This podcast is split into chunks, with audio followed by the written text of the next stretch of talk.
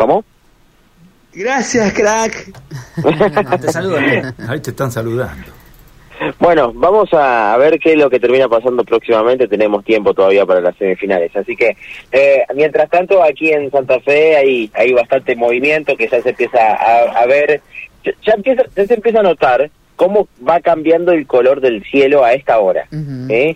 Antes eh, era un oscuro total eh, para cuando hacíamos la, la, primera salida.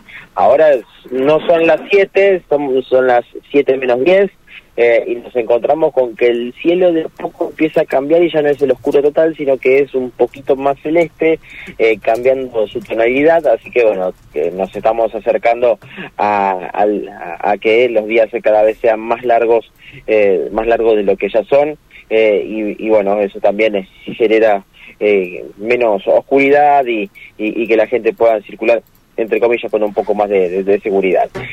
decirles que dentro de las de los últimos eh, hechos que, han sucedido eh, en las últimas horas eh, tenemos que contar que hubo un, detenido por pedido de detención de la Fiscalía de Violencia de Género. Esto sucedió en Santo Tomé ayer por la tarde.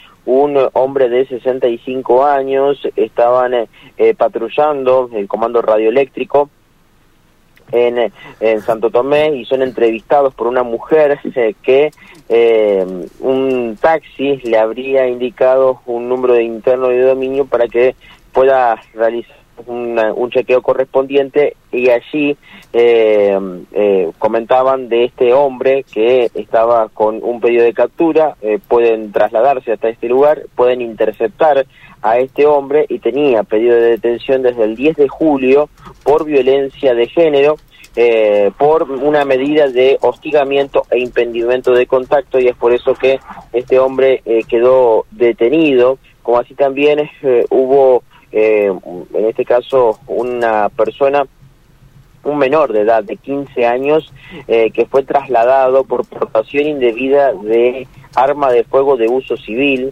Esto sucedió en Juan Díaz de Soriza el 1700, en donde, bueno, pueden encontrar que se estaba eh, circulando por la vía pública y tras un chequeo pueden corroborar que tenía un arma de fuego entre sus prendas y fue trasladado hacia la dependencia en donde el juez de menores dispuso que se notifique y sea entregado a sus progenitores. ¿eh? Eh, la noticia también es, hay que comentar es que no hubo ingresos en estas últimas horas, por lo menos al hospital José María Cuyen, así que, bueno, dentro de todo, ha sido una noche tranquila desde este punto de vista. Muy bien. Datos entonces, primeros datos de la mañana, ¿no? A esta hora, Mauro. Vamos a estar recorriendo la actualidad. En cualquier momento volvemos contigo, ¿eh? Para repasar más temas, ¿sí? Dale, abrazo, hasta luego. Chau, chau. Mauro González, ¿eh? el primer informe desde las calles, la fisonomía de la ciudad, ¿no? Eh, esto del amanecer más temprano. Por supuesto, cambia. 7.20 ya sale el sol. ¿eh? Y también lo notamos a la tarde, ¿no? Los atardeceres, cómo se van prolongando. Esto tiene, bueno, tiene que ver con muchos factores, como decía Mauro, la seguridad, ver el